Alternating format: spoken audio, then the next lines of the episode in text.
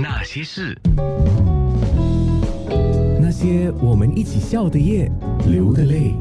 啊，今天讲五十五周年的事情，讲起来也有就五十年就半个世纪嘛，已经是超过半个世纪啊。《新民日报》五十五周年庆，三月十八号就是五五十五周年，今天是三月二十二号，已经是五十五家了。啊，今天有《新民日报》的总编朱志伟，还有《新民日报》五十五周年的代言人刘玲玲。哇，今天刘玲玲好艳哦，好红哦。呀，妹妹好，谢谢妹，呃，娜妹娜妹好，还有所有的听众，还有我们的朱总，重要的人物，大家好。哇，各位大家好，是是，你看啊、那个叫什么？呃，他还是嘴巴甜的刘玲玲，他一叫我娜妹妹，哇，我的心都酥了。我觉得他们了不起的地方哦，就是一晚 哎呀，或者一上舞台哦，他们的那个，你知道他们的那个演绎的细胞就马上起来了，对呀、真的太厉害了。不然你选他做代言人，是是没有，其实 其实代言人，当然我们还有另外一个代言人是李国煌啊。不过我这边可能要说一下，就是其实推荐代言人并不是我的推荐呢，其实是我们那个呃，就是负责帮忙那个工作的那个同事推荐的。然后我说，哎，就这么巧，我觉得他们推荐的人真的是我们的不二人选，因为第一，他们本来就是《新民日报》的忠实的读者，然后第二呢，当然就是他们的整个演艺圈的那个经历，我觉得，呃，多少也能够代表说新民这五十五年来辛勤的耕耘，所以我觉得是蛮，就就一句话，不二人选哈。哎呀，呃，一句话说完就是他们，哎，对不起啊，呃，像刘玲是有故事的人呐、啊，啊对不对？其实两位都是有故事的人，不过玲玲的故事可能我们更为熟悉一些。对，等一下我要专门听刘玲玲的故事。当然，先说朱志伟总编辑的故事吧啊！你什么时候上任当《新民日报》的总编辑的？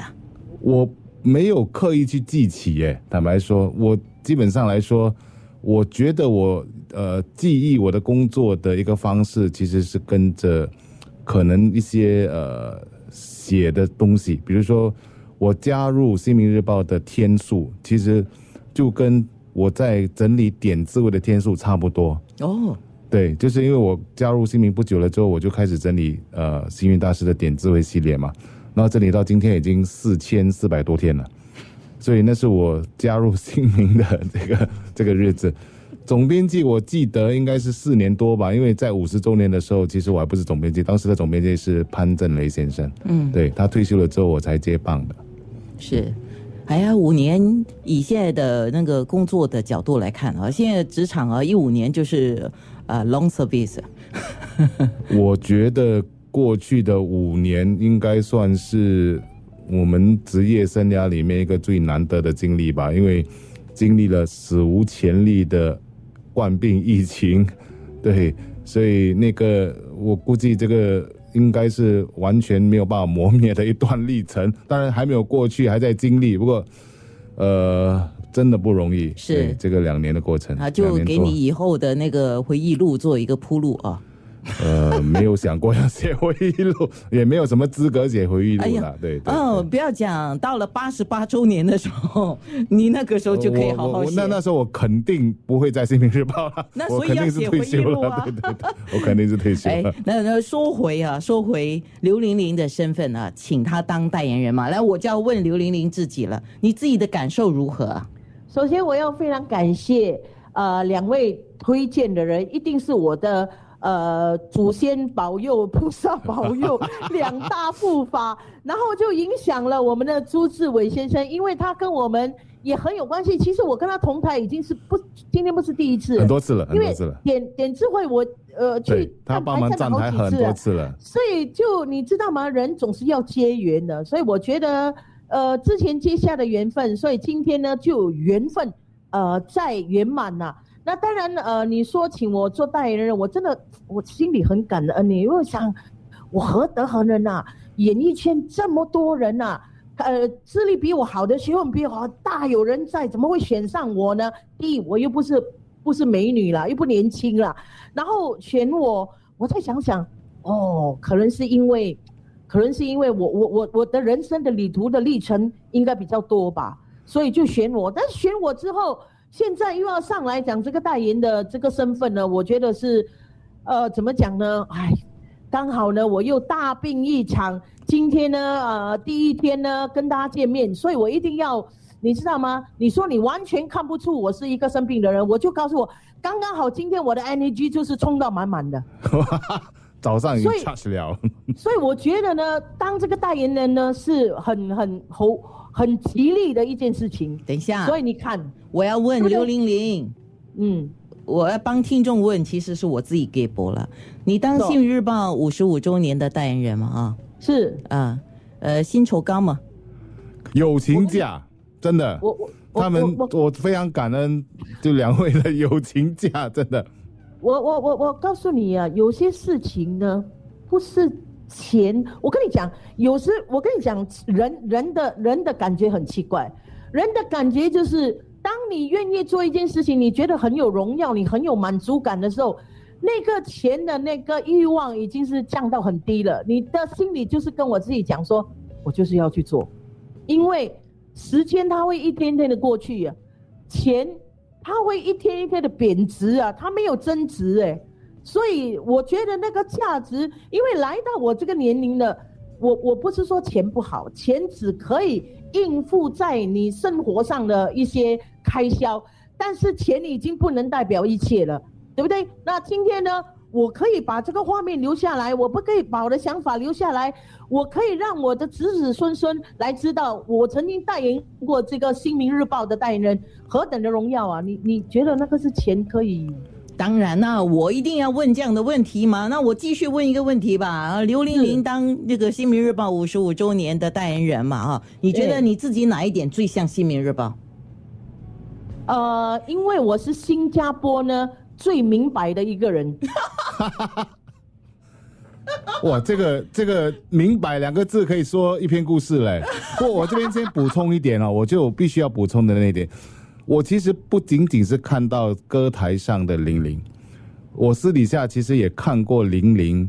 完全是没有打扮，然后在做义工的时候的刘玲玲。啊，对，就是他没有啦，对对，真的真的真的是玲玲大哥，我玲玲肯定知道我在讲什么场合啦。就是我这边要提一下，就是我觉得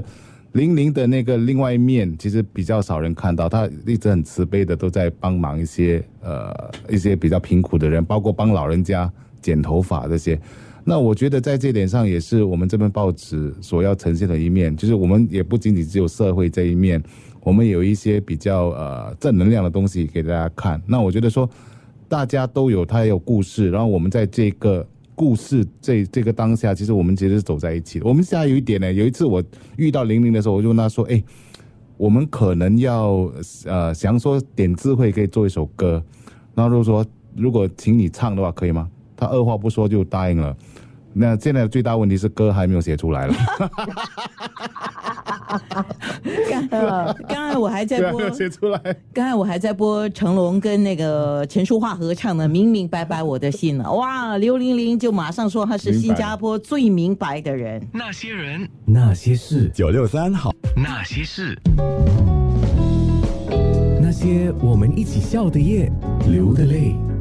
今天真的很开心了、因为今天说的是《新民日报》五十五周年嘛，三月十八号就五十五周年。那我们当然有说一下现现在的《新民日报》啦，讲一讲以前的《新民日报》啦，讲一讲将来的《新民日报》啦，对不对？好，那有刘玲玲是《新民日报》五十五周年的代言人，当然是少不了《新民日报》的总编辑朱志伟哈。说一下跟玲玲也有关系的娱乐大事件，好不好？这当然，我们讲娱乐大事件，有现在在发生，也有过去发生的嘛。那当然，轰动的事情应该很多是过去发生的哈。OK，来，总编讲一下过去发生了哪一些大事件？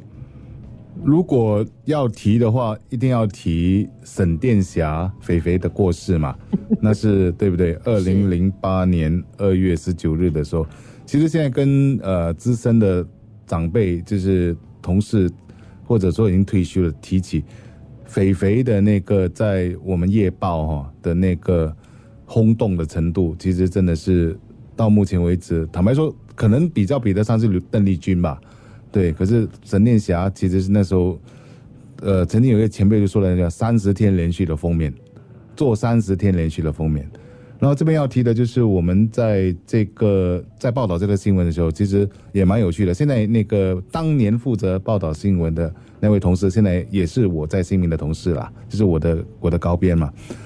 他叫沥青嘛，他他其实也在线上，现在也在听广播 哦，所以这个是我请他，就是他当年这个经历哦。他其实那时候在上班嘛，上班的时候那时候一截稿之后哈，主管其实就叫他马上，你他搭乘傍晚的飞机直接飞到香港，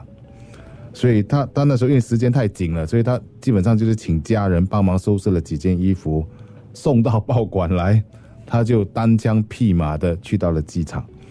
然后去到机场的时候，你知道人生地不熟嘛，然后又跟那个那个那要马上就要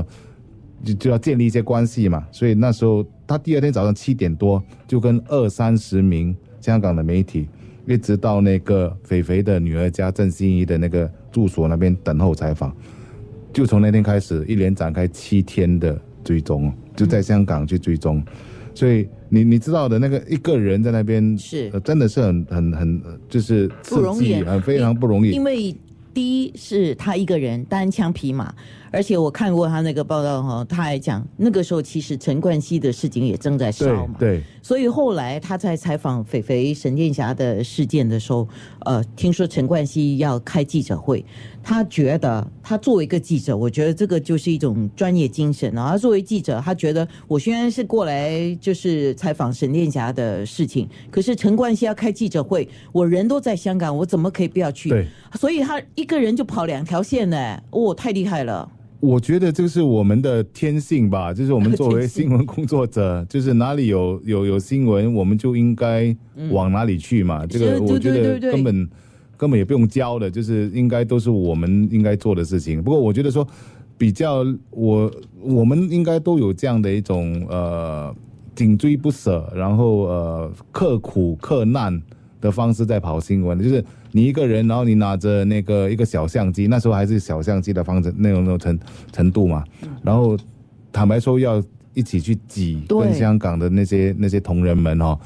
我这边提一下，因为我两年前去两三年三年前吧，去出席金庸先生的葬礼的时候，你就可以见识一下那些那种他们的那种场面哦。一百多个记者就在那个殡仪馆的外面，你坦白说，你你真的是要。想尽办法找到最有利的位置，真的也是非常不容易的。哎，我在采访那个金马奖，还有去香港采访艺人的新歌发布会，九十九十年代到两千之后吧，啊，你你知道，就我们新加坡记者通常都是一个两个啊，然后去到那边哦，然后我们又是比较害羞，因为我们是比较觉得不要跟人家就挤的那种哦，可是他们没有的。他们那个阵容之强大，然后呢是不不管三七二十一，不管三七二十一是他们是抢新闻挤新闻，所以后来到我们 最后 我们也入境随俗，我们也跟人家没有，而且他们是比如说可能是记者会是可是下午两点，他们早上六点多七点就在那边。就那边霸位了，嗯，就要要不然呢？你说那个位置会给人家占，好的位置会给人家占去，所以是那样的一种竞争的环境。是，所以说到沈殿霞，说到陈冠希，这些当然是娱乐大事件。你刚才也有提到金融事事哦，对，你人在台湾，那么在香港那时候，就是就是因为毕竟我们的那个金融是我们的啊，是。对对，所以过去呃，就是表达一点，就是最后的呃悼念吧，对，嗯，对。然后，然后邓丽君刚才提到嘛，邓丽邓丽君邓丽君其实那个时候呃是雪梅姐去吧，大家都都都记得吧？就是我们关雪梅小姐，关雪梅小姐对，所以她她记得哈，那时候就是我们的报道啊，那时候估计有一个多月吧，所以那时候她去台湾采访了三天，然后其实就是从灵堂到出殡的整个过程哦，然后呃当时其实有一位呃大家也。熟悉的影视影，呃，红星在帮忙他，就是贪婪花小姐，就是带着他，然后呃去做采访之类的。所以那时候还有一件事也蛮有趣的，因为那时候你知道那时候通讯有点不太方便，呃，电话也不像现在那么发达嘛，所以当时也还好。他有一个好友杨桂山，呃小姐借给他当年那种大哥大的电话，哦，那个 吧？对对对，水壶那样的对，水壶大的那种那种电话，就把他那听到的第一个消息，采访到第一个，第一时间报回报馆了。嗯嗯，那那个时候我记得啦，呃，我们看很多，玲玲应该也是深有体会哦。就是说，我们看很多讯息消息，不像现在，你要手机一刷就什么消息都有啊。现在基本上都是相对，就是手机就可以看到任何的一切了。当然，你要去判断它的呃真伪了。对，但是以前真的都是要看报纸，等着报纸出了啊，看报纸的消息。不过我觉得这边也也有一个作用，就是有信誉的媒体，他都会查证。嗯，对，我觉得现在网络上，呃，当然也有好的新闻，可是也有真的很不好，就乱写一通，嗯，然后乱写一通了之后，再找你去查证这件事，这个这个是有些有一些媒体的做法。OK，好像刚才我大概看了一下资料哈，一九六七年创办《新民日报》的时候，娱乐是很重要的一块嘛，对，呃，然后还有马马票啦哈，还有就是金庸的小说嘛，对。不对？那现在来讲哈，基本上以现在的《新民日报》来讲，娱乐占多少百分比，新闻占多少百分比，还有其他的占多少，还有体育版其实应该要讲的。我们社会类型的新闻还是一个我们的优势啦，因为、呃，目前呃不多媒体是有，比如说我们有固定每一天都有二十四小时在、在跑新闻，然后而且是接到热线，比如说你打给我们的热线，让我们知道哪里发生什么事情，我们都会在现场。嗯，所以这个过程，我们这所以社会新闻线一直都是我们比较强的一个线路。然后，当然我们在那个娱乐的这一块哈，那我觉得我们一直保持着一些怎么说呢，就是呃那个八卦性那种阅读好的阅读性，还有另外一点我觉得蛮重要的，就是支持本地艺人，给他们多一点曝光率，这些都是我们在做的。因为我觉得，呃，如果我连我们都不支持我们本地艺人的话，那那谁来支持本地的艺人呢？所以我觉得这个。这个这个这个实用性是非常重要的。当然，我觉得另外一个就是呃，点智慧是当时我加入新民了之后，就在机缘巧合底下，那我觉得说到最后，呃，它能够成为一个长期的系列，是因为我觉得这个社会现在坦白说，那些暴力的事件常有，就是人的那种焦虑的那种情感都在啊。所以是不是能辟出一块原地，然后让人家有一些正能量？安定人心的东西去去读，那我觉得蛮重要的。所以为什么那个会成为一个每天的专栏？那我觉得说，它其实就跟我们主报的新闻，它都能够起着一种洗涤人心的作用。那国际新闻也是我们非常呃重视的，尤其是当有大事件发生的时候，可能大家也有留意到，就是从过去到现在，包括一些包括波斯湾战争啊，嗯。啊，包括阿富汗战争啊，这些，包括现在的那个俄乌，呃呃，俄罗斯攻打攻打乌克兰这些，我们都其实都在都在报道。嗯，对，所以这个也是，当然我们报道的形式就是呃图文并茂，然后尽量的呃文字简短，让大家能够呃通过比较少的文字，然后可以了解多一点的那个新闻点，所以这些都是我们在新闻包装上要做的。是那些人，那些事，那些人，那些事，那些我们一起笑的夜，流的泪。刚才特别讲到了一些，比如说娱乐版啊、国际版啊，那像社会新闻啊、国际新闻啊这些大件事，我们请朱总，呃，《新民日报》的总编辑，呃，朱志伟来说一下，在《新民日报》过去的五十五年嘛，今天我们讲的是《新民日报》五十五年啊，那过去的五十五年，呃，有一些大事件吧。其实蛮多的，就是跟社会，而且引起社会关注的事件，真的不少。而且我觉得同事都呃相当努力的去进行。我我这边举一个例子吧，就是大概六年前，就大家可能记得呃那个杨颖案，就是那个北京导游，然后呃就来到新加坡，然后有一个有一个照顾一个婆婆。呃，然后后来发现他的那个 LPA 跟遗嘱其实都写在他的名下，嗯，对。然后这个过程其实开始报道这条新闻的是《海峡时报》，嗯，呃，报道了之后，然后我们发现这条新闻其实是看起来好像有点蹊跷，所以当然，因为所有的法律文件都是在他的手上，可是感觉不太对，而且那个感觉这个婆婆好像也不是太受到照顾。那当然那时候还是这边听一点，那边听一点。所以后来我们就决定说，花时间跟资源去去去去去追这条新闻了。嗯，所以后来我们追了真的很长的一段时间都在追这条新闻，然后到最后。呃，当然大家都知道结果了，就是那个因为私刑案呐，啊欺诈案的那个杨颖被判被判入狱六年多的时间。哦，对，你讲婆婆，对，呃，梁明恩就说富婆啊，富婆。OK，他他也提一下哈，说胡秀慧的事件嘛，这是胡秀慧的事件是去年去年的事嘛？对对，去年大年初二的事情嘛，所以那个就是大家肯定还记得吧？就是那个。呃，车子，然后有五个人上升，丹中那边对火烧的事情。对，然后那个因为呃秀慧其实歌台都都认识，玲玲姐玲玲也认识嘛，就是玲玲蛮疼惜的一个一个小女生嘛。嗯，所以现在我们也陆续的都在报道她的事情，也也关注她的那个康复的情况了。然后当然有一些人会觉得说她做了一件傻事，然后或者她没有办法去阻止这些，那我觉得。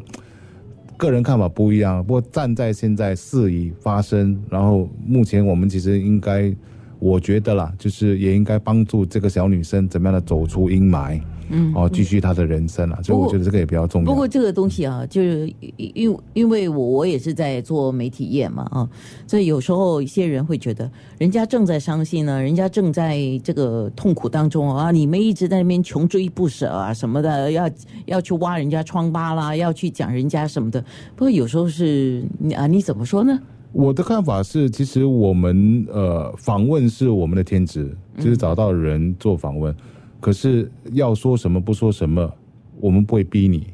对对不对？就是你的选择，可以说你你一些东西你不想说的，你可以不要说。可是我们必然说，当然我们我觉得还情理之间，我们还是要照顾的。比如说一些情况，我举个例子吧，比如说有人过世了，然后家人不愿多谈，不愿多谈，那我们可能的选择就可能不做这条新闻。或者可能基于它的一些不同的性质，我们用另外一个方式来处理这条新闻，所以我们这边也会在情理之间做一些调整的。所以这个这个方面，我觉得呃，大家可以不用那么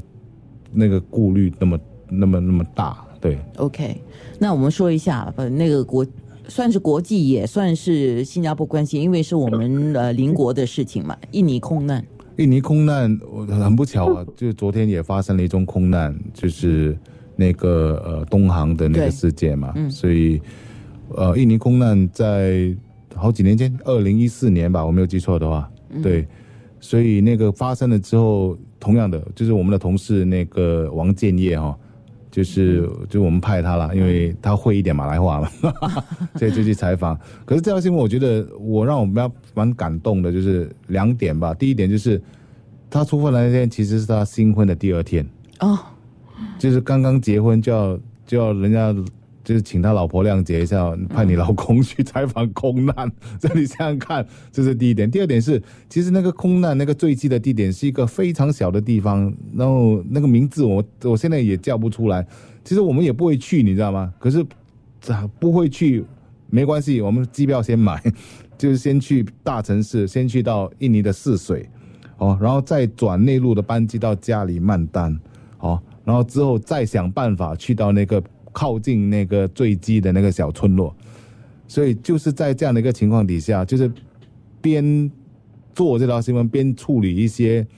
那些大的问题。我觉得还有一些蛮感动的，就是他为了赶一个内陆班机，他因为早上嘛，所以他必须睡在机场那个内陆的机场那个里面等第二天的班机起飞。他不不能错过，因为错过的话就要等一个礼拜。你你明白那个那个，所以大家在看报纸或者在看新闻的时候，其实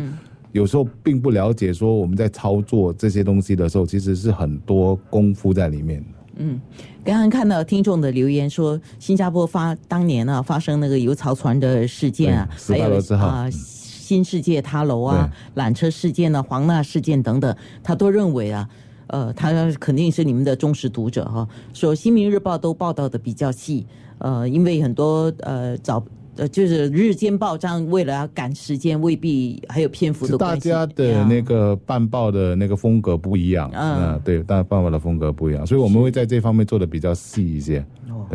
那讲到现在，《新民日报》五十五年了哈，当然朱总对《新民日报》应该有寄望了啊。讲完寄望之后，就刘玲玲了哈。OK，来朱总先说。哎，我记得我已经 message 你吗？我我我帮你念吗？啊，OK，来我来帮他念一下哦。他他自己脸皮薄啊，他说不忘初衷，聚焦本地，深耕民心，取得共鸣。对，其实我怕忘记啊。当安娜问我这个问题的时候，我赶快先 text 给他，我说：“哎，先 先把它放在那个我们的 chat group 里面。”对对，对了，我觉得，因为我们就是当我在接任《新民日报》总编辑的时候，我其实去把所有当年呃那些能够看到的那些旧的《新民日报》拿来翻一下，然后。就是，然后再去读一下金庸先生当年为什么要办《新民日报》的这个初衷了，所以我觉得这个初衷不能忘了。嗯。然后第二是，它永远是一份焦距本地的报纸，就就是为我们的小市民服务的。是。然后我觉得更重要的还有一点就是，我们不不能够只是写我们喜欢的新闻，我们必须要跟读者取得共鸣。如果一份没有共鸣的报纸，它就不是一份有实用性的报纸。嗯。这个这个，我觉得是我们必须。啊，做到的是志伟还说，志伟他他真的忘记了，所以我必须要帮他说啊。他他他还希望就《新民日报》的强项嘛，在社会新闻呐，比如说一些意外的事件或者是罪案事件呢，就是在报道保持优势。对对，报道方面呢，他们都是要去冲的了啊。然后刚才我们也提到数码化嘛，所以怎么样带读者数码化，你一定要慢慢引领读者进入数码化，这个是。要走的一个过程，可是我觉得是呃，要告诉我们的读者，是我们慢慢来，一步一步来，大家一起去走这条路。嗯，非常好，有人给你掌声了啊！那么玲玲，来到你，我我觉得，我觉得，呃呃，真的是新民非常用心。为什么我这样讲呢？你看，包括这个呃三一发，你你你用华语字来读啊，它它就变成生一发。然后五十五在我们华人讲是有跟有的意思，所以呃，我觉得单单是几个数字，就是无论是做每一个事呃事情都是深思熟虑的。那也也不单单报纸的报道，它也是考虑到很多方面的。不，很多人看事情就会比较以前我以老实讲，以前的我我会觉得，哎呀，这个报纸又来了，又来访问了，又来怎么样了？但是。等到你过了一段时间的时候，你会觉得没有他们的报道，我们的生命是空白的。没有这些报道，你的人生将会又是进入一个没有色彩的人生。所以，我我很感恩呐，那也呃真的没有荒废的每一段跟每一个时间。可能朱总所讲的，在在在呃呃新婚又要去去去去采访，但是你想想我的孩子嘞。我的孩子在过年呢，他爸爸也带他去打针了。在过，嗯，华人忌讳嘛，但是他不打的话，现在你看他中口鼻他已经打了两针了。所以我觉得，嗯呃，这在做每一个事情，每一个当下，我觉得就去享受人生了。所以呃，不管这个报纸它对你的感觉是如何。但是它让你尝尽了酸甜苦辣，因为你不喜欢，你不喜欢看这个，你不是看一些快乐的咯，就是你的你的人生的过程，我我我就是这样走过来的，所以我觉得马彪波带给你哇，妈妈中马票很开心，你就永远在记忆里面，对不对？那呃下雨天啊，没有没有没有没有雨伞，来来报纸给我，你就遮雨嘛。有用是最重要的，对。所以我觉得，我觉得，呃，报纸是跟人息息相关的。不管是现在你是电子报的话，不管你在哪里，尤其是你在国外啊，你当你没有报纸，因为你国外你没有报纸啊，你必须得看这些。我我弟弟在上海，他也是每次看的。新加坡发生什么事情，怎么怎么，只有这些电子报啊，对不对？所以你你会觉得说，呃呃呃。真的啦，报纸选了我，真的是心里明白的一件事情。也新新加坡希望每一个人都明明白白哈，也希望呢大家都生意发了，每一个人都有跟有啦，我我五五了，五五就是有跟有了。所以我我我觉得，呃，你们对呃新民日报的寄望呢，跟我对新民日报的寄望是一样的。我觉得就让它世代相传了，好不好？我们展望未来。谢谢谢谢谢谢，哇，世代相传，谢谢谢谢哎，你选对代言人了你，那些人，物超所值。你怎么了？为什么无精打？